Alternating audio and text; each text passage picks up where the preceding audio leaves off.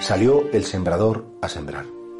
Todos conocemos esta parábola, eh, bueno, porque desde pequeño la hemos conocido como Jesucristo quiere identificar la palabra con la semilla y quiere identificar el corazón del hombre con esa tierra, que puede ser superflua, que puede ser superficial, que puede estar llena de cardos, de espinas, de abrojos, y solo la palabra, es decir, solo el corazón, la palabra que cae en un corazón que está preparado, esa tierra levantada porque estaba bien arada, esa tierra que es regada, esa palabra germina y da fruto.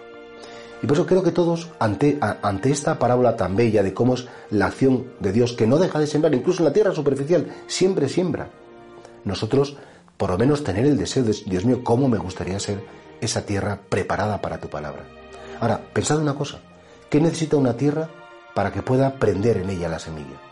Primero, que no esté endurecida, en sentido que esté levantada por un arado, y ese arado tiene que romper la tierra, ese arado es la cruz.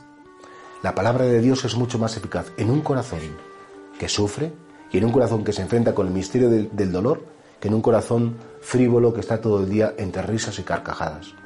Pero el arado tiene que entrar, la cruz tiene que suceder para que esa tierra rota acoja la semilla. Y en segundo lugar, por supuesto, la tierra tiene que estar regada, tiene que estar húmeda para que la semilla no solamente quede enterrada, sino que además germine. Esa lluvia que es el Espíritu Santo, esa lluvia que es la gracia de Dios, la gracia santificante que interviene para que esa palabra sembrada germine.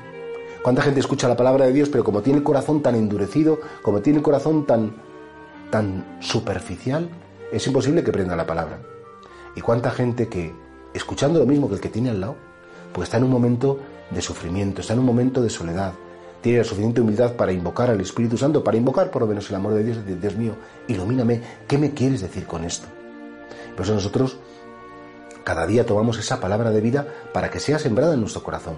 Sé que son tres minutos, que no es mucho tiempo, pero si esa palabra la guardamos y si esa palabra cae en un corazón contrito, un corazón humillado, un corazón triturado a veces por el sufrimiento de la vida, e invocamos al Espíritu Santo, tenemos que estar convencidos que esa palabra germinará y dará fruto. El tanto por ciento que el Señor decida, que Él disponga. Pero claro, nosotros estamos deseando recibir la palabra. Por eso quitemos los cardos, quitemos eh, eh, esa superficialidad, esas durezas de corazón y abramos nuestra tierra, la tierra de nuestra vida, de nuestra historia, de lo que nos define, a la gracia de Cristo. ¿Y que a veces tiene que entrar el arado? Sí. Y que es verdad que en los momentos de sufrimiento son los momentos en los cuales podemos encontrar con más claridad el amor de Dios? Sí. Y ahora sí no tenemos miedo, porque deseamos que esa palabra se haga carne en nosotros, que esa palabra asuma nuestra historia y que esa palabra en definitiva nos dé un fruto que permanezca hasta la eternidad.